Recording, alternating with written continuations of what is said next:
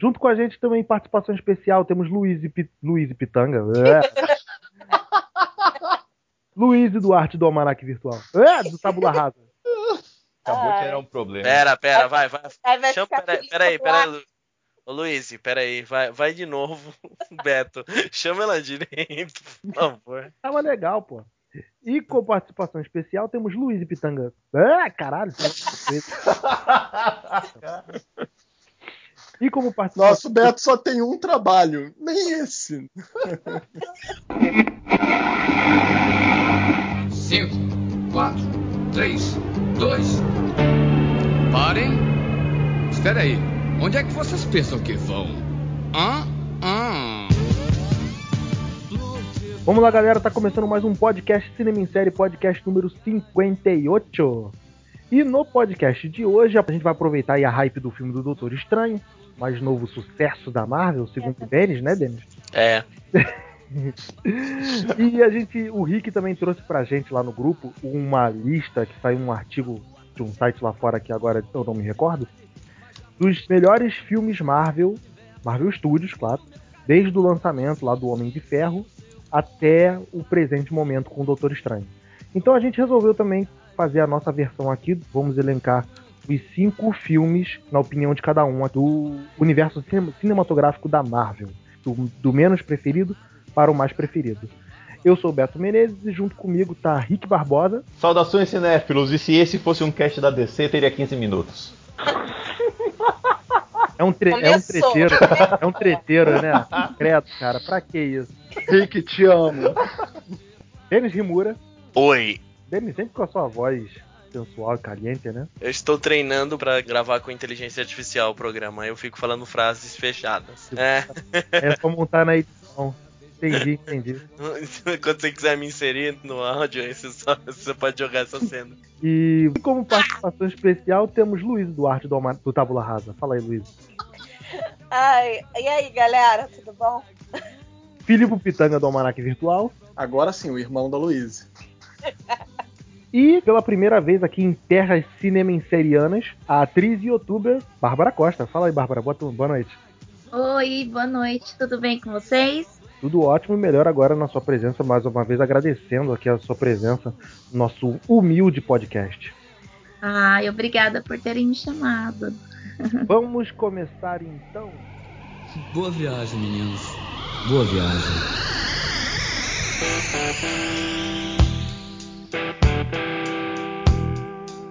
Vamos começar então, gente. Rick, começa com a tua lista aí. Muito bem, crianças e crianças. A minha lista é Número 5, Guerra Civil. Número 4, Vingadores. Guardiões da Galáxia. A qual Vingadores? Um ou dois? Vingadores 1. Tá. Um. Terceiro, Guardiões. Homem de Ferro. E primeiro da lista, Capitão Soldado Invernal. Tem, uma, tem um porquê das, das suas posições em especial? Por que você teve alguma dúvida de montar? Cara, as minhas preferências eu vou começar do primeiro, que é o Capitão. Por que, que eu acho que Capitão é o melhor filme da Marvel? Capitão 2, Soldado Invernal. Porque ele e Homem de Ferro, eles estabeleceram os parâmetros do todo o universo que nós temos da Marvel. É, e o Capitão eu acho até um pouquinho mais acima, porque eu, eu acho que o Homem de Ferro foi um tiro no escuro. É um filme icônico, é um filme perfeito da Marvel, divertido, impõe personagem, você vê tudo do cara que vai vir ali pela frente mas aquilo eu acho que foi mais na sorte do que no juízo. Enquanto capitão eles já tinham tudo sedimentado. Eu quero que vá para cá, eu quero que siga esse caminho, esse formato Marvel que a gente vive falando, tá todo montado ali. Então eu acho que a Marvel foi muito ciente do que ela estava fazendo em, em Soldado Invernal. E é o Capitão América numa, no melhor estilo que eu, que eu gosto muito, que é ele dos Supremos, que é aquele capitão quase que maluco, insano, o capitão contra a rapa. E, e, é o capitão que é líder, é o capitão que sabe o que tá fazendo, não é só a apresentação do personagem. Isso me agrada pra caramba. Os outros três, o Guerra Civil, pela importância dele agora e pela conseguir trazer as HQs de uma maneira diferente. O Vingadores, por ter sido historicamente a, a consagração desse universo E Guardiões pela diversão, pela, pela capacidade que a Marvel teve de pegar uma coisa completamente inanimada, que a gente não sabia que existia, que muito pouca gente conhecia, e trazer para o popular e ser esse fenômeno que ele virou. Então, para mim, são os filmes que mais representam esse universo Marvel. Homem de Ferro e Capitão 2 mais acima, mais um nível um pouco acima. E Vingadores, Guardiões e Guerra Civil com uma capacidade de, de entreter, aquela coisa de ser divertido sem ser galhofado e ao mesmo tempo ser importante. É, muito boa sua explicação, Rick. Alguém discorda, concorda? Tudo bem, então, próximo ponto. É, Filipe, tá aí? Vamos lá. Eu vou fazer uma lista então mais eclética. Eu vou dizer que em quinto lugar Pantera Negra. Não, tô brincando, mas eu acho que vai, hein? Eu acho que ele vai acabar o Vamos ver, né? De repente pro ano, ano que vem. Eu acho. É, em 2018 essa lista vai ser atualizada. Eu acho que em quinto lugar o Doutor Estranho, em quarto lugar o Homem-Formiga, em terceiro lugar o Homem de Ferro 1, em segundo lugar Capitão América, Soldado Invernal em primeiro lugar, tchan, tchan, tchan, tchan, Guardiões da Galáxia. Por quê? Me dói muito não botar o Soldado Invernal em primeiro lugar. E eu preferi botar Homem-Formiga em quarto, ao invés de incluir o Vingadores na lista, porque os Vingadores é uma pasteurização que dá certo de todas as outras sagas. Guardiões da Galáxia refina o humor que é usado em Vingadores e consegue revelar o, como o Rick bem já adiantou, uma equipe que ninguém dava nada por ela. Então, eu acho que essa lista que eu escolhi foi propositalmente para transgredir. Transgredir o próprio formato Marvel, o próprio modelo Marvel, que se eles não transgredirem, eles irão recair numa mesmice. Porque isso acontece com todos os modelos. O modelo, vamos dizer, Jack Bauer de ser 24 horas virou sempre a mesma coisa. É, Vingadores 2, por que, que ele é tão errado? Ele é um filme que pode dar certo em todo momento e ele dá errado. Porque ele repete a cartilha, arrisca, sem inovar em nada.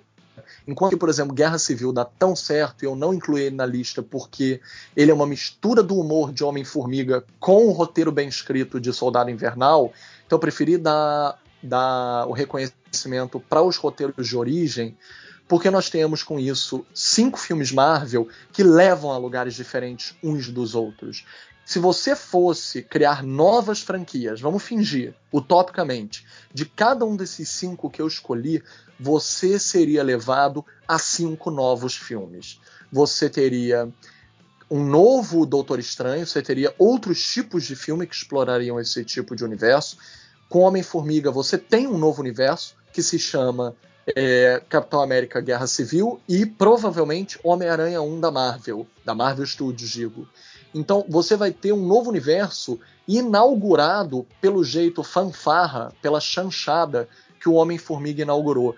Porque o, o, Guardiões da Galáxia não é a fanfarra do Homem-Formiga, é totalmente diferente. Foi o único e primeiro filme, não só da Marvel, mas como de todos, que conseguiu ir contra a corrente da realidade pé no chão que todos os outros estavam seguindo e fazer uma galhofa filha de uma égua com efeitos especiais exageradérrimos com espaço alienígena que deram errado em todas as outras adaptações feitas até então.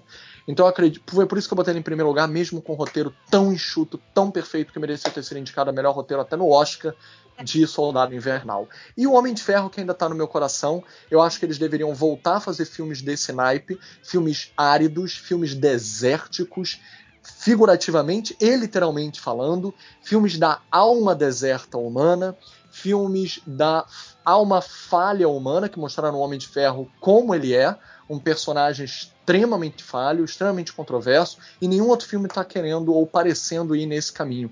O Homem de Ferro 1, para mim, tem muito mais dos Batmans do Nolan sobre o deserto da alma do Bruce Wayne com o deserto da alma do Tony Stark, mesmo sendo diametralmente opostos, do que os outros filmes da Marvel têm. Então eu acho que qualquer um desses cinco que eu escolhi, se seguisse um caminho próprio, levaria a novas visibilidades que eu acho que os Vingadores não estão levando. Obrigado. Então que é isso, encerramos o nosso podcast. Eu acho que tá. Muito bom. Obrigado presença de vocês. Bárbara, eu tô ansioso para ver sua lista. Tô muito curioso. certo. É, você pediu para começar é, pelo quinto pelo e indo pro primeiro, isso. certo? Isso. Em quinto lugar, eu coloquei na minha lista o Guerra Civil. É, em quarto, Homem-Formiga. Em terceiro, Vingadores 2, A Era de Ultron. Porra, é... já, já, já ganhou ponto comigo, tipo. Em segundo, eu coloquei o Cap Capitão América, primeiro Vingador. E em, primeiro filme, o que mais me conquistou foi o Guardiões da Galáxia. Guardiões oh, da Galáxia. Guardiões é ser unanimidade hoje, né? Fiquei curioso porque a Bárbara deixou de fora o Soldado Invernal, né? Eu gosto do Soldado Invernal, inclusive ganhei até uma, uma HQ especial dele, que guardo com muito carinho, com muito amor. Mas eu amo o Capitão América. eu gosto do Soldado Invernal, mas eu amo o Capitão América. Inclusive, num documentário que eu assisti sobre o Stan Lee, ele falando sobre a criação do Capitão América, eu achei isso sensacional. E foi bem naquela época da guerra, dos alemães, dos nazistas, por isso que tem sempre essa rivalidade entre o Caveira Vermelha e o Capitão América. É, embora e... o primeiro filme eles não façam esse tipo de juízo de valor, né? Ele não enfrenta os nazistas, ele enfrenta uma, uma organização que é independente ao nazismo. Meio que enfrenta, né? Você sabe. Não, não, ele, o é. filme deixa bem claro isso. Eles, eles não são nazistas. É que o, o, o Capitão América, primeiro Vingador, ele, na verdade, ele foi um filme para contar a história do Capitão em si, o personagem como, como ele era antes de, de se tornar é, o, o, o, primeiro Vingador. Sobre a fórmula. Por isso que o, o filme 2, O Soldado Invernal, é legal, é, porque já entra aquela parte do nazismo, a, o Caveira Vermelha e tudo mais. Não, o 2 é só no 1, um, né? Que a Caveira Vermelha aparece. Isso, ia ter no 2, mas não, não, botaram. Botaram o Zola no 2. Certo. É porque eu também leio, eu tô lendo A Morte do Capitão América. Nesse livro, é, ele, quem conta a história é o Caveira Vermelha, entendeu? Ah, aqueles livros, romance, né? Tipo romance. Não é romance. É aqueles livros que lançam é, histórias paralelas. É, é tipo uma extensão da história. Tem do Capitão América. E eu sou muito fã do Capitão América, entendeu? Muito, muito, muito mesmo. Dá pra perceber pelo boneco aí na foto. Sim. é o meu xodó. Eu levo ele até no carro. É, mas o Guardiões da Galáxia ficou em primeiro lugar porque eu não conhecia Guardiões da Galáxia. E eu não conhecia mesmo. Eu conhecia a história da, dos Avengers, da, da, primeira formação com Homem-Formiga Vespa. Conhecia a história do Hulk Cinza, do Hulk Rei, conhecia várias histórias, mas eu não conhecia o Guardiões da Galáxia.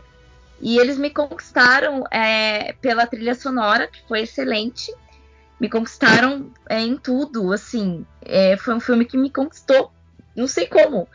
E, inclusive, no Esquadrão Suicida, eu senti uma, uma pontinha de inveja. Eu senti que Esquadrão Suicida quis copiar a, a, a, essa genialidade do, do Guardiões.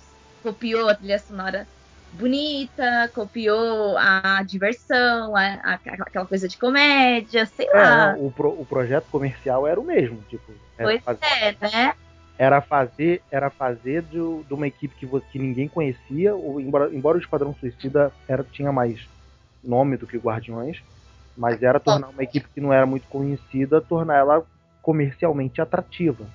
Pois é. É bom lembrar, copiaram a trilha sonora. A gente falou disso no podcast. É, tocou a mesma música, né? Tocou a mesma e música. A... Nossa, eu, é porque eu escuto essa trilha sonora todo dia. Então, copiaram.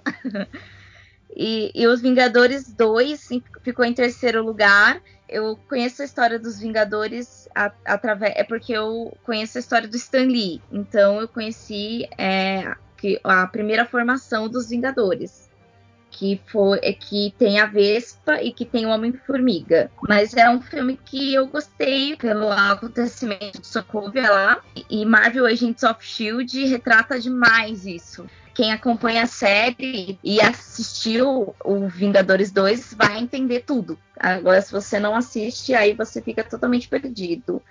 Eu adoro Marvel, a Marvel Agents of Shield porque fazem, fazem sempre referência aos filmes da Marvel, todos eles. E coloquei em quarto lugar o Homem-Formiga. Eu já conheci o Homem-Formiga, mas eu, eu, esperava um pouquinho mais, assim. Mas é, ele ficou em quarto lugar, mas eu gosto muito do Homem-Formiga. Adorei a, a, Kate do Lost no, como Vespa. A Hope, né? Hope. Ela, inclusive, estava na Comic Con, né? Ela de longe, assim, ano passado. Assim. Tá melhor que eu, não vi nada. eu... É, eu não vi nada, só fiquei em fila. De longe, assim. Ela, ela, ela é do meu tamanho, metro e meio de pessoa. O, o Bárbara, você ganhou um infante. O Denis, eu acho que é o único do podcast aqui que ainda insiste em assistir Agents of Shield. Encontramos a 13 terceira pessoa que vê Agents of Shield. Pois é, né? Tipo... Eu desisti na segunda temporada. acompanhando a quarta e episódio, a, saiu o episódio, já tô esperando a legenda. Assim, inclusive eu vi ontem o último episódio. Eu sou apaixonada pelos inumanos. E. Caceta, mais uma. Pronto, agora é o time do Alexandre agora. Agora Puxa, Grila, por que, que você tinha que falar que era apaixonada pelos inumanos? Por quê, meu sou... Deus? A sexta pessoa apaixonada pelos inumanos, porque. É, Não, um... é um outro camarada amigo nosso também que ele. Que ele é louco, ele, ele, ele, ele fica bolado da gente, porque a gente fala que o filme dos inumanos não vai sair. E... A gente faz bullying com ele. É, a gente faz bullying. Mas dizem que vai, né? Parece que vão adiar, vão virar sua série mesmo. Virar série, é. É, tô aguardando ansiosamente. E eu sou mais Corvette do que Sinalta. Toma na cara, Beto. o, o, podcast aqui é praticamente um terreno DC. Mas não, mas a gente aceita todo mundo, não tem problema. Sim, por último eu deixei o, o Guerra Civil, porque ele tá em aberto ainda, né? Tem, vai ter é, não, as consequências dele, as consequências dele fica muito para os outros filmes, né? A gente não sabe ainda como é que vai. É, agora, se o Capitão América vai virar nômade, provavelmente ele vai virar nômade. É, porque na verdade, é, de acordo com o que eu tô lendo com o livro, eu tô com medo já até do Guerra Civil 2 e o 3 do Capitão morrer. Olha, ah, não, no filme eu acho difícil isso acontecer. Eu, eu é, tô assim. Capitão América, na verdade, ele morre seis vezes é, durante toda a trajetória, desde a primeira até a, a, a última nos quadrinhos. Mas eu ali quando ele morreu no, no A Morte do Sonho. Mas prepara ah. que vai acontecer. O, Seba o Sebastian Stan, é que agora ele vai assumir. Ele vai assumir esse papel. O filme eu acho que eu vou chorar muito, assim. Não talvez quanto eu tenha chorado tanto quanto a morte do Glenn, mas. eu sou muito apegada a personagens, né? Aquela. Eu criança solitária que se apega a amig amigos imaginários, eu me apego a personagem. ah, não, é, é, justo quando você gosta do personagem. Então.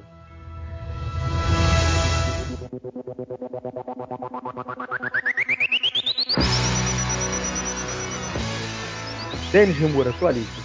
Eita! Vamos lá. Eu acho que em quinto lugar, cara, eu vou deixar o Doutor Estranho.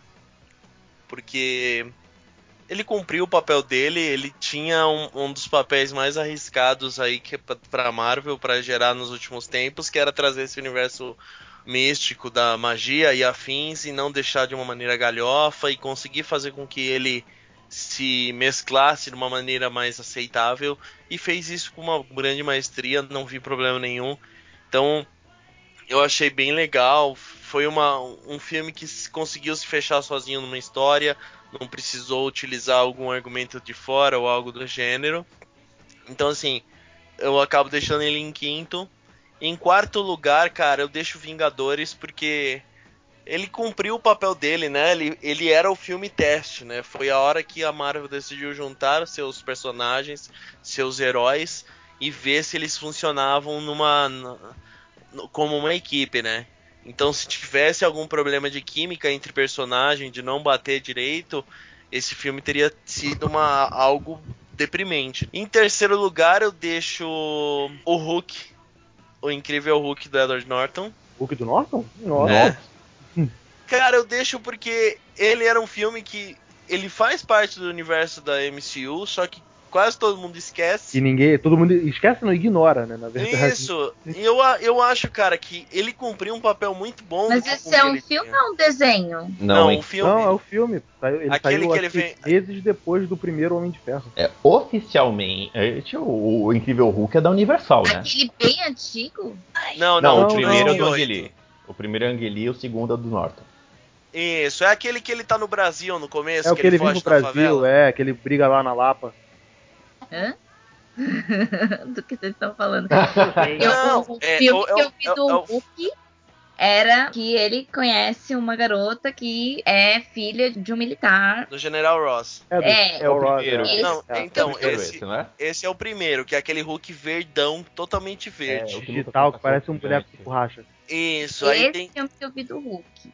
É. Então, aí tem um filme de 2008, que é o filme do, do Incrível Hulk, que, que é aquele que ele luta contra o Abominável no final. Que é um cara que parece com ele e tal. Que é. Um Vou até marcar aqui porque Olha eu vi só. esse filme. Procura esse filme então, porque uma coisa pelo menos legal que tem, mas é um truque, tá? Como o cinema sempre nos decepciona quando a gente descobre a realidade, né? É a cena filmada na nossa favela da Rocinha, Vidigal e Rocinha. É Só facinha, que né? Não é várias Lapa, daquelas não, isso. cenas. É, só que várias daquelas Não, cenas né, não né, são é- de é Tavares fato na. Rocinha, tá?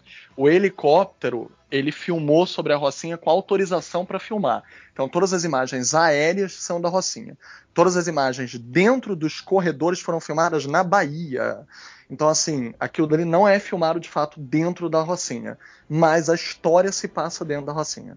Sim, que ele vai treinar com um dos irmãos Grace lá pra controlar a raiva do Hulk. E que ele fica É namorando a legal, mulher é. do, do Zé Loreto.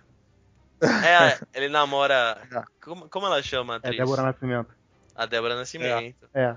E Então, a Jennifer Connelly dá lugar à nossa incrível Ah. Liv Tyler. Tyler, é.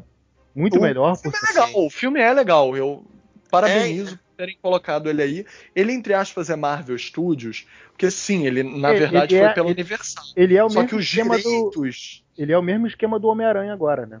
Ele é- Sim, exatamente, mas então, é parcerado. os direitos já eram da Marvel. Tanto que a Marvel nunca vendeu. É só porque a Marvel não tinha um estúdio pra gravar. financiar o projeto, pra gravar o projeto. Então a Universal gravou.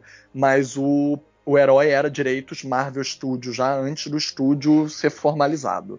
Então, tecnicamente, pode votar. O advogado falou. Assim falou o Zaratrusta. Né? Então, é, esse filme, pô, você tinha o Tim Roth fazendo o Abominável, que ficou sensacional. É todo Como aquele é que era o jeito nome maluco. dele mesmo? Como é que era o nome dele mesmo? Do, do personagem antes dele virar o Abomin- o Abomination. É Annihilation. Não, é Abomination. É abominação, gente. É, é o ser amarelo parecido com o Hulk. Cara, do cara, mas é, é uma pancadaria muito boa também no final, né? Que eles destroem o. o- Sim, aquela, aquela cena da, da porradaria no final é fantástica. Cara, e assim, o, o personagem em si, ele. Emil Blonsky, o nome do Isso, personagem. Emil Blonsky, porra. Boa, boa. Então- Eles falam, falam dele toda hora no Agents of Shield na primeira temporada. Sim, então assim, no, no- o filme em si, ele traz um personagem assim, que, que, que foi muito bem feito. O Edward Norton, se não fosse babaca, continuaria sendo um bom Hulk, eu acho que. É mesmo, né? Ele, ele, absolutamente, ele, fez, ele foi um bom banner. É, então, ele conseguiu trazer todo aquele drama do, do Banner de de tá com aquele Mr. Dr. Jekyll e Mr. Hyde, assim, sabe? Do médico no monstro. Eu acho que ele conseguiu transparecer bastante isso. E o filme, ele tem uma história. É que, comparado com aquele filme de 2005 do, do, do Hulk contra os cachorros Poodle, que é horrível, e o pai dele Olha que isso vira uma não. bolha gigante. porra. Não, é ruim pra caraco. É muito ruim aqueles poodle Nossa, gigantes. cara. Olha É- isso não. É, e assim, é o filme que, que Só porque ele enfrentou o Dr. Willy no final, porra. E, e ele traz, ele traz o General Ross, que é, que é o William Hurt, que tá aí na Guerra Civil, né?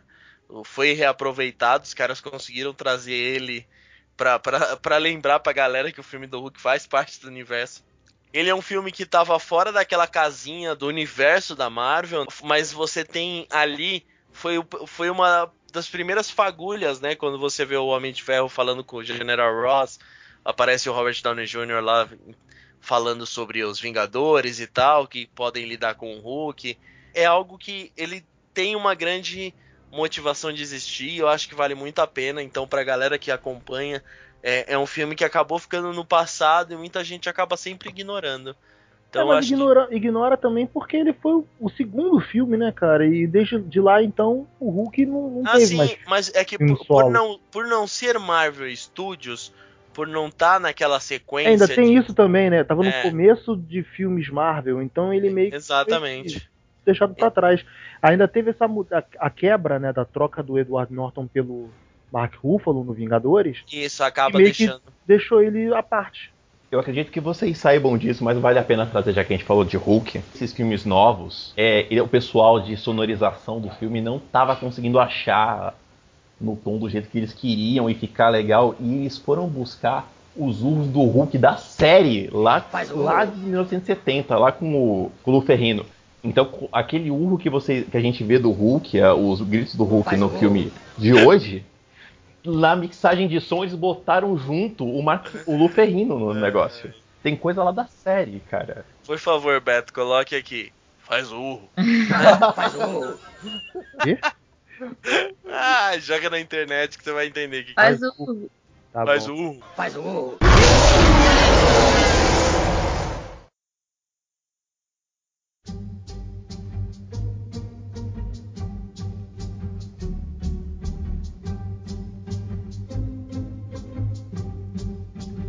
Eu falei quantos até agora? Qual que é o Parou no meu? Hulk. Ele é o que? O 3? Ué, não sei, a tua lista, é sua, porra. pô. Eu não lembro, gente. Eles ficaram juntos na minha decisão aqui, aí eu me perdi. Então, vamos fingir que o do Hulk é o 3. O 2, eu vou colocar Homem de Ferro 1, porque eu acho que a explicação do Filipe sobre o filme, eu acho que concordo 101%, assim. É um filme extremamente importante. O Robert Downey Jr., ele, ele foi ressuscitado no cinema de uma maneira tão absurda com esse filme. Ele saiu do nada lá, que ele tava apagado como por causa da- do- dos problemas de drogas, com os problemas de bebida, com o problema de tudo da vida dele que ele tinha. Os caras conseguiram apostar num diretor que ninguém esperava nada. Você tinha, tinha toda essa pegada de um universo que estava começando que ninguém sabia se ia dar certo ou não. Então os caras conseguiram fazer algo, cara, que vo- você vê, né, toda a motivação, você vê todo o amor que o John Favreau fala sobre, ah, quando eu consegui o Robert, quando eu comecei, consegui a Gwyneth Paltrow para participar do filme, o cara ficou mega feliz, porque era um, um trabalho que ele apostou muito, ele amava o filme, ele amava as histórias em quadrinho, então ter um cara que amava e, e, e conseguiu respeitar e trazer tudo aquilo de um personagem que era terceiro escalão dos quadrinhos, porque, meu, quando saiu o Homem de Ferro, é a mesma coisa do Guardiões da Galáxia que foi citado aqui pela Bárbara, que ela não conhecia. Cara, vou Não falar só que ela, tipo, ninguém É. conhecia Guardiões. Sim. né? Se, se, se você pegar o, o público, uns oit- 75, 85% do público que, que quando saiu o Homem de Ferro não sabia quem era É, o Homem Homem de de Ferro, Ferro cara. foi lá classe C da Marvel. Sim, então assim, foi algo fantástico e que teve essa grande motivação. E em primeiro lugar, cara, como todo mundo comentou, como todos, eu deixo o Guardiões porque ele cumpriu, ele conseguiu trazer um filme que era totalmente fora de todos esses projetos que estavam lidando com, no universo da Marvel, que ele estava lidando com algo cósmico, com ameaças cósmicas, com poderes extremamente absurdo, com personagens que são extremamente distintos entre si. Então, você tem pessoas que são não são super-heróis padrões, então também é aquilo lá, você não sabe como que vai ser o público, como o público, como o público vai aceitar uma árvore gigante que só fala uma frase e um guaxinim com um trabuco na mão que, que, que é tranquilo. Olha, minha árvore tatuada aqui, hein? É Então, mesmo? Já Essa tatuou árvore. já tatuou Ah, essa árvore? Do Groot? Eu tatuei o Groot Baby na minha perna. Ah, tá. então Todo cara, mundo ama o Groot pequeno, né? Impressionante. Guaxinim de E árvore. Trabuco, melhor. Sim, cara. Então você tem toda essa fábula espacial que consegue criar uma história própria, uma história fechada nela, conseguindo ambientar, conseguindo apresentar um vilão do peso do Thanos sem ser influenciado na história. Porque você tinha aquele problema de você colocar o cara que vai se tornar um mega vilão do universo e o risco desse vilão sobrepujar uma história inteira. Você vê muito isso naquele filme do, do, do, do Batman do Nolan lá com Coringa, né? O Coringa do Nolan ele sobressai o Batman do, do Christian Bale de uma maneira absurda. Então, assim, é, é tomar cuidado com o antagonista para ele não se tornar a peça brilhante de um filme, principalmente nesse, que é um filme de apresentação de um grupo totalmente à parte. Então, eu acho que a, acaba sendo essa a minha lista. Espero que o pessoal entenda que quem gostar também. É, Mas sabe Guardiões que tá gostando direito. tudo, né? Porque Sim. os Guardiões encaixa até na, na parte da, que fala sobre as raças Kree, que é dos inumanos, da Marvel Agents of Shield.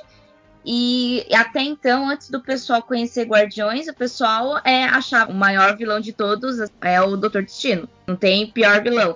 Aí conhece Guardiões, não, agora tem um, algo pior, o Thanos. Tipo, Sim. agora, ai, fudeu, tem a Opla, tem, a, tem as, as joias do infinito. Nossa, agora ferrou. Sim. Então tem, tem uma expectativa maior. Uma expectativa de ter Guardiões que, com os Avengers, é, todo mundo se juntando lá pra 2050. Não, mas cara, é, é, ali, eu, pô, é, eu, eu, acho necessário, é que nem você se, a Bárbara, como ela diz, ela gosta bastante de Agents of Shield. O Agents of Shield ele tem o seu papel para TV, que é para dar uma liga maior para os fãs, para eles terem um conteúdo legal para assistir. Só que o problema da série, se até que os meninos não gostam, é que Agents of Shield é uma série dependente dos filmes. Acontece alguma coisa no filme, automaticamente a coisa tem que acontecer na, no seriado, com personagens que têm superpoderes. E quando eles enfrentar, enfrenta, enfrentaram o Rai também, né? Ah, não sei se vocês acompanharam. É... Ele inumano ancestral? É isso, tipo, eles, eles próprios falaram, nossa, a gente não vai dar conta, a gente tem que chamar os Vingadores. Mas eles deram conta. Eu gosto da, de Marvel Agents of Shield porque é como se eu estivesse vendo o bastidores do Avengers. É, inclusive, eu assisto Ultimate Homem-Aranha porque eu, eu, é, eu não, falo muito da, da Shield no Ultimate Homem-Aranha, no desenho. Nossa, não, Barra. Eu sou apaixonada. Esse desenho foi o que me fez parar de ver Homem-Aranha logo. Tem que então, acompanhar cronologicamente. Sim, exatamente. Não, então, eu, não gosto, eu não gosto por isso, não. Eu não gosto porque, tipo, não, a, eu... a, os filmes esqueceram do, de Agents of Shield. Ah, sim, mas é, foi tá o que acontecendo lá já não tem mais nada a ver. Mas sim, o que a Bárbara falou mesmo. É como se você tivesse sempre nos bastidores do que está acontecendo no cinema. Eles Sim. tentam fazer coisas paralelas, mas a, a minha bronca com, com Agents of Shield é que eu sempre acho que eles vão tão paralelo que vai distante. Então, mas ele, é, ele, ele, cumpre o papel dele. Só o fato de existir, ele abre a porta para vir mais coisas. Então você tem o, o, a, as séries próprias da Netflix, só o fato das séries da Netflix fazerem o sucesso que tem, elas conseguem abrir porta de, por exemplo, o Inumanos virar só seriado, ou a mesma coisa no Motoqueiro. O Motoqueiro voltou os direitos para Marvel trabalhar, eles jogaram na, na TV para testar, ver qual é o impacto do público. É a mesma coisa, os, os irmãos Russo postaram a foto hoje lá num castelo que todo mundo tá falando que é o castelo do Doutor Destino. É, então. Era a mesma coisa com o Justiceiro. Jogaram Sim. na série e agora vai ter uma série dele. É a mesma. Então, assim, você tem essa pegada que pode, ah, quem sabe, vai a, a, próxima, o próximo filme aí da Guerra do Infinito se passa em algum lugar na Lativéria. Então, assim, é algo legal. Os caras estão se adaptando, estão conseguindo trazer muitos conteúdos, muitas coisas interessantes assim pro filme. Concordo, mas só para falar uma coisa rápida, uhum. o que a Marvel acertou no cinema e tá tentando imitar a DC nas séries, a DC não deveria tentar fazer no cinema o que a Marvel deu certo primeiro, porque a DC dá certo nas séries. Então, tipo assim, parece que uma tá concorrendo com a outra, porque aonde o Beto pode lavar a alma aqui como decenalta Porra, são já tô as preparando séries. sabão já. Totalmente. As séries. Não, Beto, nisso você pode, tipo, lavar a alma e nos botar para escanteio. Mas são os seriados. Se não fosse o Netflix fazer o sucesso do Demolidor e a Jessica Jones e agora tá começando a desenvolver a Cozinha do Inferno, outra Marvel completamente diferente, nem deveria ser posta dentro do mesmo quesito, porque são os Marvel Knights, a DC dá banho, inclusive em audiência, e sabe fazer a interseção entre essas séries. Já fazia desde Smallville. Não, eu também, tem a... umas 10 temporadas aqui em DVD. Então, então. A Marvel não deveria tentar copiar a receita da DC para seriado, assim como a DC não deveria tentar copiar a receita da Marvel para cinema. Mas eles estão fazendo isso. Eles vão fazer, Ah, certeza daqui que vão. Eles não deveriam, concordo, não deveriam. A DC, ela ganha mesmo em série. Gotham, é a minha série preferida da DC, por exemplo. Mas já assisti Flash, Arrow, já é, é, é Supergirl. É, só que é o que eu falei. É, saiu Guardiões, aí agora aí fizeram o, o Padrão. Batman vs Superman, fizeram o, o Esquadrão Suicida. Então tá, tá, parece que tá aquela competiçãozinha ali, né? Aquela coisa. Sempre fica, né? No, no final está, né? No final está. Estão ali, sabe? sempre vai ter. Sempre E rola. o né? Stan Lee já deixou claro numa entrevista que não vai haver possibilidade nenhuma de crossover. Que já houve crossover nos quadrinhos. Mas não, po não tem possibilidade nenhuma de crossover, nem em série e nem em filme nenhum. Entre quem? Você diz? Marvel e DC. Eles não Ah, têm. não. Entre Marvel e DC eu acho difícil. Eu vivi pra ler o Superboy apanhar do Homem-Aranha. Superboy apanhando o Homem-Aranha. De E olho. todos os heróis se pegando, se, se porrando e o Robin pegando a Jubileu. ah, por que não, né? É o meu herói, filho. Porra. Luiz Duarte, aprontou sua lista? Prontei. Tive que refazer, né? Então. Ah, é a senhora do improviso, você- Então, é, do quinto pro primeiro. É, o meu filme número 5 seria o Vingadores 2. Aí o número 4, o Homem-Formiga. O número 3, o Doctor Strange. O número 2, o primeiro Vingadores. E, pra ser igual a todo mundo, o primeiro Guardiões das Galáxias. Você foi a única que botou o, o- Era de Ultron. Por quê, Lu? Eu coloquei Era de. Ultron, mas pô, eu coloquei em outra, outra categoria aqui na lista. Coloquei Ah, a- no, botei- como botei- terceiro. Tá na minha lista aqui também, mas então desculpa, eu falei merda, ignore. Como todo mundo, é, pelo menos a maioria, eu também adorei o Guardiões das Galáxias, não conhecia nada sobre os personagens da Marvel. O pessoal já falei que eu não sou expert em Marvel, mas eu já conheci alguns personagens e tal, são mais conhecidos. Mas do caso dos Guardiões, realmente eu não conhecia ninguém, né? E foi uma grata surpresa. Eu adorei o, o, o filme, né? E tô ansiosa pelo segundo também. Eu gostei bastante também do, do primeiro dos Vingadores. Eu gostei dos dois, mas eu gosto mais do, do, do primeiro mesmo. Um fator novidade, né? É, tem isso também. Fora que o Filipe sabe, eu sou fã do Joss Whedon, né? Então eu gostei muito da direção dele no primeiro filme. O Homem-Formiga, que eu, tam eu, eu também não conhecia muito do personagem, só de ouvir falar. Eu fiquei, eu fiquei curiosa com o filme e o filme me surpreendeu. Doctor Strange, que eu já tinha ouvido falar dele, mas também não conhecia muito. E eu eu também gostei bastante dele. Eu vou dizer que o França, infelizmente, não vai chegar a tempo. Ele me mandou a lista dele. Vamos lá. Quinto Guerra Civil, Guardiões da Galáxia, Homem de Ferro, Vingadores e Soldado Invernal. A, a é minha lista. pena a gente não poder colocar Deadpool na lista, né? É, pois Seria é. o primeiro. Eu tive que fazer porque falaram que não podia. É o único filme que eu tive expectativas é, e elas e superaram as minhas expectativas. e eu já conheci o Deadpool antes dos filmes, porque eu fui comprar quadrinhos e eu vi a primeira edição assim do Deadpool que relançou com o Lola, é, ele no Lola do, do Coulson, e eu, eu pensei, nossa, o, o, o Coulson, tipo, Lola, nossa, Deadpool, eu vou comprar pra, pra ler. Aí, meses depois que lançou o trailer do Deadpool. Aí eu já conhecia já. Eu li o Deadpool da época da Gayle Simone, sabe? Nossa, ela escreveu?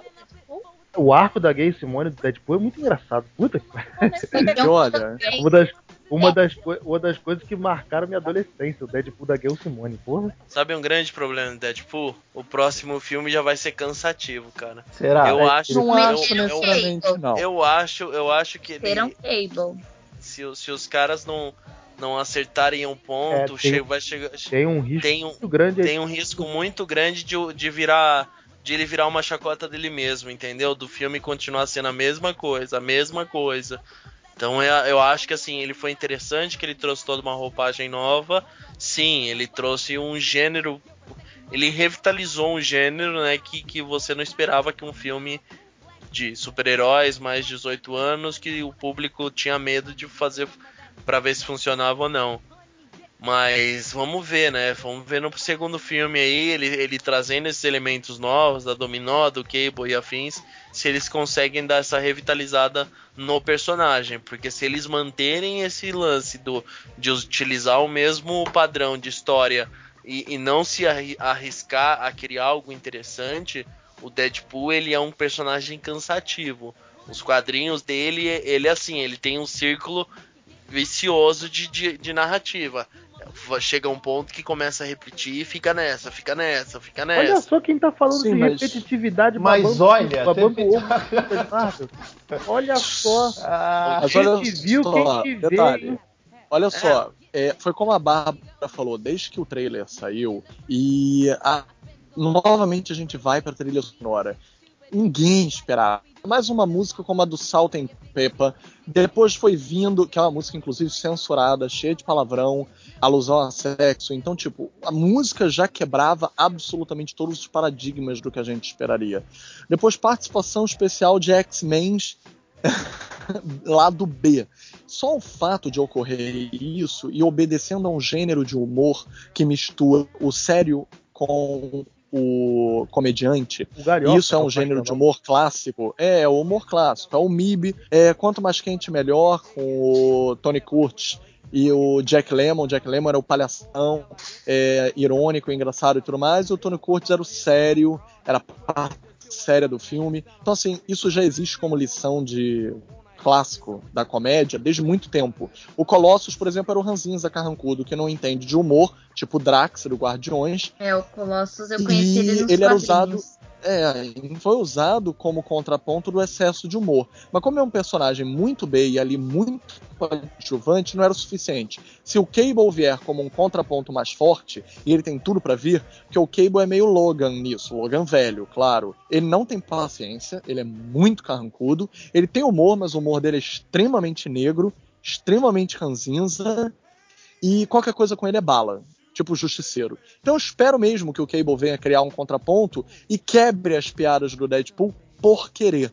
Tanto, por exemplo, todo mundo botou Guerra de Ultron top 5 quase. Três pessoas puseram. Eu não botaria, tá? Eu acho que é o excesso que foi pro lado errado. Apesar de eu gostar de algumas coisas. Mas para mim o filme tem uma das minhas cenas favoritas de todos os filmes, que é a cena da porra do martelo do Thor na mesa de café. Para mim aquela cena é uma das minhas cenas favoritas entre todos os filmes da Marvel. É uma das cenas favoritas. Tem uma coisa do Deadpool que vocês não estão botando na mesa, que é o seguinte Deadpool ele se, ele se alimenta dos outros filmes todos que estão no universo Marvel. Ele zoa com os próprios filmes da, da, do X-Men, ele zoa com o próprio formato de filme de herói. Então, ele, cara, o que vier dos outros, ele vai poder aplicar nas entrelinhas. Então, eu acho que esse filme não corre risco ainda de ser expectativo, não. Porque, ainda que esse filme venha, o Deadpool 2 venha a ser ruim, ele não vai se perder de tudo, ainda vai dar bilheteria, porque de tão bom que foi o primeiro. Então é, tem todo um espaço aí para aproveitar. Deadpool é um puta de um personagem sarcástico que precisa desse. O, eu tenho o Colosso que não manja de piada, aí chama o Cable, que é, é ranzinza, que nem o Filipe falou. Tem que ter um personagem no meio do caminho que seja mais sério para ser contraparte do maníaco que fica falando o tempo inteiro, que é o Deadpool eu acho que esse filme ainda tem, tem o que render nesse universo. Inclusive, por causa do sucesso do Deadpool, é que nós vamos ter um Logan de 18 anos. Então eu, eu quero mais é que tenha mesmo e que venha. Beto deu, deu a zoada que eu tava reclamando desse ciclo. Eu, eu, eu reclamei disso no, no, podcast que a gente falou do Doutor Estranho, cara. Que tem um, um momento certo de você usar a piada, de você não deixar ela se deceptivo. É um ponto que você fica apostando tanto na mesma moeda que isso chega uma hora que não funciona mais, entendeu? É um grande medo, é um grande ponto de, de, de vamos ver como que vai ser, como que vai sair. Eu vou esperar que os ouvintes ouçam o podcast do Doutor Estranho, porque você tá distorcendo o que você falou do outro cast. É mesmo, né? Deixa só. É. Lógico que não, foi o que eu falei. Não, senhor, você falou Eu falei, eu falei, eu, eu gostei do filme, mas tem o problema de algumas piadas estarem demais no filme. Não, É mas ok. aí quando a gente fala que tá cansado de repetição dos filmes da Marvel, você. Ai não, de filme de Não, mas, mas eu não tô ninguém." falando.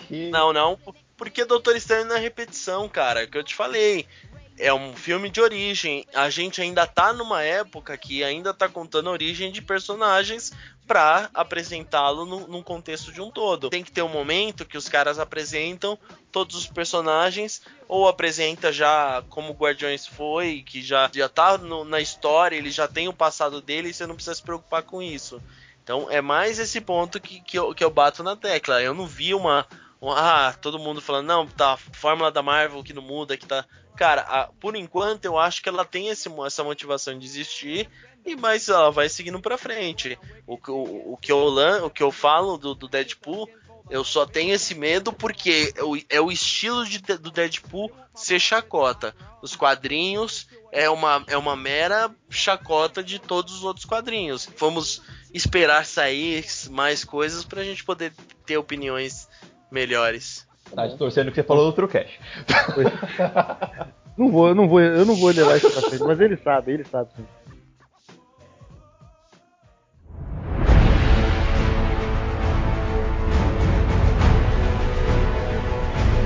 Vamos lá, pra, pra, pra gente, a minha lista. Você não falou ainda? Não, não farei. em quinto, Era de Ultron, Homem de Ferro, Vingadores, Guardiões e Soldado Invernal. Por quê? Era de Ultron porque tem faz, faz justiça ao que o Vingadores 1 não fez, que é o que é, o, que é dar espaço pro Gavião Arqueiro, o, o melhor Vingador. E traz o Mercúrio também, que é muito melhor que o Mercúrio do filme dos X-Men. Ah, eu adoro Mercúrio. E Vou dar um rolê, daqui a pouco eu volto. não, mas ele, mas ele em comparação, ele, é um filme que ele é igual ao, ao, ao primeiro Vingadores, por isso que eu botei ele por último. Homem de Ferro 1, porque foi o filme que começou tudo, né? Além dele ser um filme, o filme que começou tudo, ele é um filme hiper redondinho e que tá tudo ali. Tudo que você. é, a, a linha editorial do, do universo cinematográfico dos filmes da Marvel é Homem de Ferro 1. E seguir tudo Homem de Ferro 1 como Homem de Ferro 1 foi, o filme já parte com nota 7. Aí os outros três é mérito próprio. Vingadores, porque. O primeiro Vingadores, porque ele é o, o- a, a prova final do, da- do, do planejamento da Marvel, que foi o planejamento para fase 1. Aquela ambição de, de fazer filmes dos pers- personagens, depois juntá-los em um filme único. Ele é um filme extremamente simples, a história dele não tem absolutamente nada de mirabolante, mas ele é aquilo que serviu para fazer o filme dar certo. E ele é um filme que dá muito certo por essa diversão. Ele é um filme extremamente divertido. Aí a gente vem para os dois, para as minhas duas primeiras posições, que são os filmes que fugiram do padrão Marvel, que fugiram e deram muito certo. O Guardiões, por inovar pelo lado levar para o lado comédia, mas ainda assim trazer algo legal para o universo Marvel e sem perder muito tempo da forma como os novos filmes estão fazendo. E o Soldado Invernal por fugir do, do- desse padrão, mas pelo lado mais thriller, mais filme de ação. Ele como um filme, ele é muito mais adulto, muito mais encorpado e muito mais maduro do que todos os outros filmes Marvel. E eu coloquei ele em primeiro por, por- por também, além de tudo isso que eu já disse, ele traz consequências no, no universo Marvel que ve- reverbera- reverberaram durante um bom tempo, tanto no cinema quanto teve o Agents of Shield também que se aproveitou. E se não fosse esse filme de Soldado Invernal, Agents of Shield não tinha passado da primeira temporada. E basicamente é isso. Falei besteira, Felipe? Falou, falou sim. É, ele acho Não, gente, eu ouvi tudo, falar. só tava no mudo. vou falar, não, aquele vou falar que não pra ele não ficar mal na frente dos coleguinhas. Não, gente, até mesmo a escolha da Era de Ultron eu não acho uma atrocidade. Então você vê, ninguém botou Thor. Não, eu, Ah, adoro, eu não gosto do Thor. eu adoro o filme do Thor. O primeiro. O segundo eu já não gosto tanto não, mas o primeiro eu Então, adoro. assim, Eu acho que podiam fazer, de- deveriam ter feito o filme do Thor melhor, contar uma, uma história mais assim, menos heróica, mais é, da mitologia mesmo do Thor. é o que a gente espera É, do mas o terceiro, problema- né? É, mas o problema é que o, o Thor desse universo Marvel, ele não é, ele é colocado como.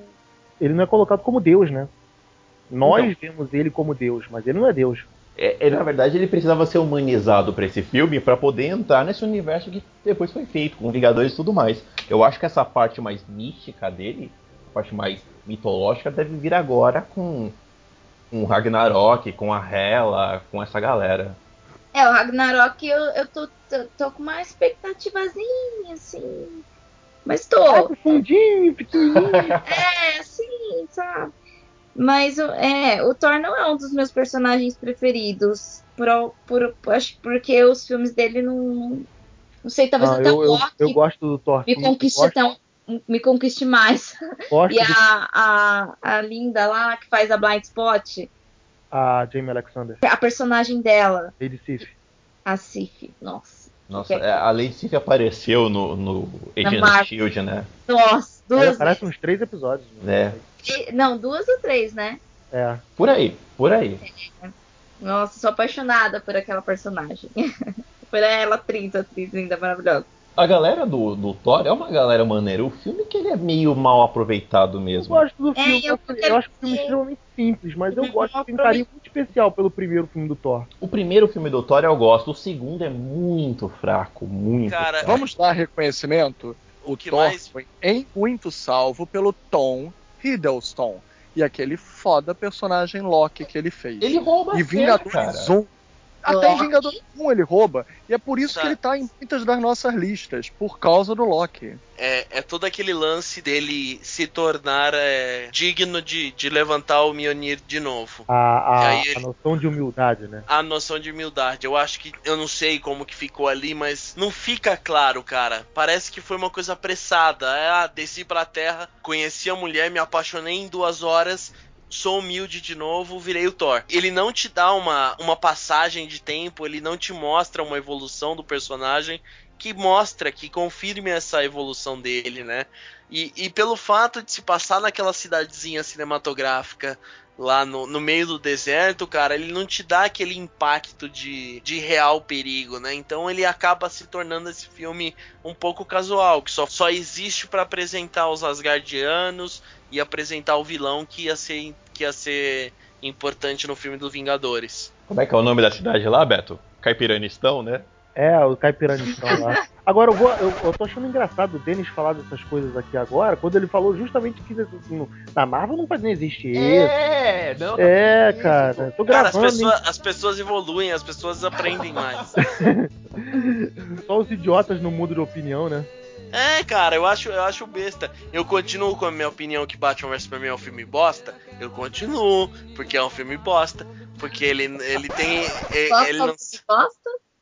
Batman vs Superman. Sério? Eita. E olha, acabou o amor. Cara, acabou é- o amor do é- Edson. Ó, ó, amizade indo embora. É... Não, é, é que. É, que- é que. a- É que Que lambança que você tá fazendo, garotão. Eu Pra mim agora é o melhor filme do mundo. Em respeito à visita, né? A versão, a versão assim- estendida, então, caceta. Eu conheço a história do que o Flash volta no tempo e a Mulher Maravilha briga com o Aquaman. E vira uma bagunça. Quando ele volta, vira uma Ah, o do bagunça. Flashpoint. É, é o Flashpoint. Isso. A, a DC, ela trabalha com muita, muitos universos, assim, muitas realidades diferentes, assim, né? É, a DC tem mu- muito multiverso, aí ela vê que o multiverso tá dando merda, aí ela faz uma crise pra acabar com o multiverso, aí ela vê que não tá deixando. É o terceiro cast no ano que a gente fala de Batman vs Superman. É mesmo, né? Porra, é. Caraca. O Denis, a cada três podcasts, ele tem que tirar esse rancor do Ele peito. tem que essa do... É, o- É um dragão, né? Que devora o peito dele, Ele maluco. ele solta com uma ânsia. Mas somos todos Marvetes. É, cara. É, a gente gosta, cara. O que eu quero ver é um filme com qualidade. Não me importa se é DC, Marvel, se é Vertigo, o que seja. Se ele for feito um filme com qualidade, que te apresenta uma história legal, que te faça um roteiro interessante de você assistir. O pessoal fala, ah, Marvete, DCNet ou qualquer coisa do gênero. Eu acho que não pega nisso. A Marvel, ela acertou o ponto dela. Ela, ela conseguiu acertar a linha dela, que ela tá agradando o público, porque ela sabe que o que o público dela quer ver. Então ela vai continuar seguindo o caminho dela de trazer essa, essa comédia, esse jeito mais animado, esse brilho para os filmes dela. A DC, ela não sabe o que ela quer. Os filmes delas não sabem o que ela quer. O Esquadrão Suicida foi a prova disso. Vambora, né? Vocês conseguiram embutir Batman vs Superman num cast de filmes da Marvel. Vocês estão malucos. A gente põe esse momento como extra no final. É, é do Patreon, é do Patreon. Eu ia perguntar qual é o pior. Rapidinho pra vocês falarem pra gente finalizar, qual é o pior filme que vocês acham da Marvel. Mas acho que a gente já falou, todo mundo falou mal do Thor, né? É. Então, deixa pra lá, vamos encerrar. Pra mim, o- pra mim o pior é o ba é o É o Batman. é o Batman. Não. É pra mim cara, é o- tira é o- esse ódio do peito. Vai dormir daqui a pouco, não leva isso pra cama, não.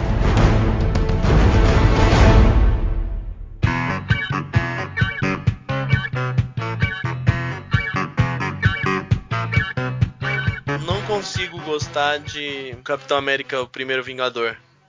Pô, cara, eu acho um filme redondinho pra caceta. Não, mas eu não Eu sei, gosto cara. muito dele, cara. Porra. Aquela roupa já me agride. Eu acho ela muito feia. Ah, Então, Ah, eu acho ele legal, pô. Não, mas uniforme. Pô, eu, eu, tava. gosto eu- desse filme porque me emociona muito.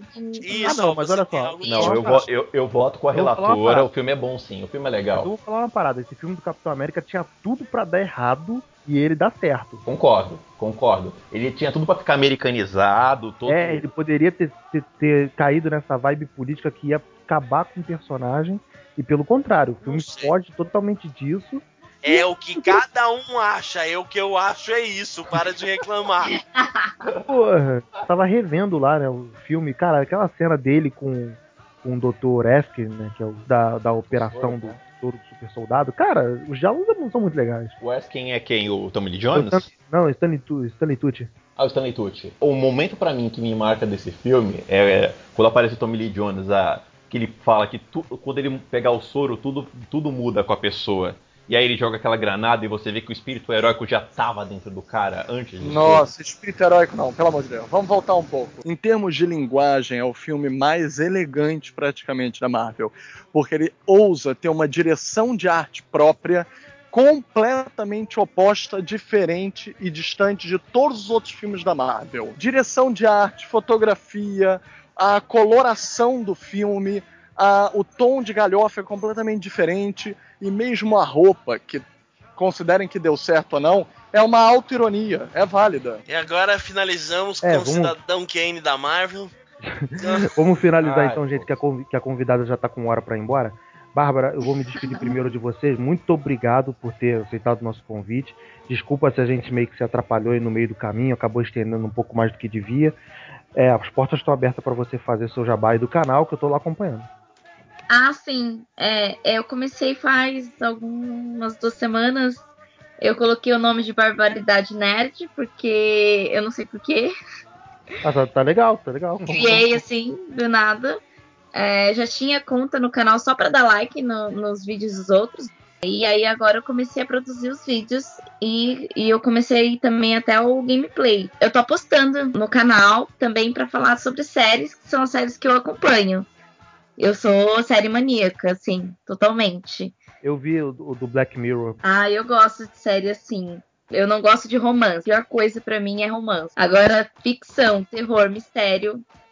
É, eu tô sempre dentro. Principalmente mistério. Falou, Bárbara. Obrigado, tá, pela presença. As portas do cinema em série estão sempre abertas para você, tá? Tá. Você vai estar na CCXP, Bárbara? Sim, vou estar dia 1 que vai ser meu aniversário. Olha só, então, por favor, permita que a gente, que a gente pague uma bebida, uma bebida lá para você e a gente comemora. Ah, sim, claro. Todos Sim. estaremos, todos, Todos estaremos lá. estaremos nos todos. Vou estar dia 2 e vou estar dia, dia 4. Beleza, então. Ju- Juro que a gente se, se procura lá. Sim, vamos nos achar. Vou estar de cosplay lá. Demorou, então. Lu, obrigado pela presença. Ah, Obrigada mais uma vez pelo convite e, e adorei é, participar mais uma vez e espero participar mais dos outros também, poder falar um pouco mais, porque, a- como eu falei, a Marvel não é muito minha praia, mas, mas eu gosto dos filmes. Não, Mas- relaxa, Lu, a gente vai fazer o, o podcast do crossover. Oba, oba. Só não vou poder falar muito do Arrow porque eu não acompanho, mas. Mas do tem que ver, porra, logo. Não, tem que ver Não, Arrow, não, não. tipo, Tem que ver. Ninguém tem que ver Arrow. Para. Não, eu vou ver o episódio do Arrow. Eu tô falando que eu não acompanho a série Arrow. Então, Ah, tá, tudo bem, esquece isso. visitem lá o tabulaRasa.com.br pra, pra ver tudo de cultura, entretenimento, série e, e filmes. Filipe Pitanga, obrigado pela presença e desculpa o transtorno. Mas eu que agradeço, porque a companhia vale por tudo. Você quer fazer seu Oh. jabá? né? Ah, tá, o Jabá, pois é. Vocês são ótimos, adoro vocês, são os melhores amigos do mundo. Ah, tá- ele tá muito fofo. É um cuticute, né? É, Ah, olha. um, um beijo pra Samanta, Filipe. Tá mandado. Denis, obrigado pela presença. Estamos aí novamente pro que der vier. É, eu ia cantar o resto da música, acabou que eu esqueci. Rick, obrigado. Meus queridos, obrigado por ter me chamado de novo. Mentira, ninguém mais me chama, eu já vou me entrando. Não é, chamou teu perdeu tempo falando isso. é, pra, é pra parecer que a gente é bem educadinho, né? Modesto, né? É, É. modéstia. É, a gente é convidado. E cinetop.com.br, no Twitter, cinetop underline site, no Facebook, cinetop.site. E é isso aí, gente. Então valeu, galera. Obrigado a vocês por terem ouvido a gente. Continua a gente aqui no cinemainsérie.com.br, facebook.com.br cinemainsérie, twitter, arroba cinemainsérie. Deixe seu comentário aí com a gente, se você gostou, se não gostou. Quais temas que você quer ouvir a gente falando, por favor, seu comentário é muito importante pra gente. Pra, não tem alguma frase assim de, de telemarketing? Sua coisa? ligação é muito importante É isso para mesmo. nós. Ah, beleza. E adiciona a gente no iTunes também para receber nossos podcasts sempre em primeira mão assim que sair. É isso aí. Valeu, gente. Até a próxima. Tchau, tchau.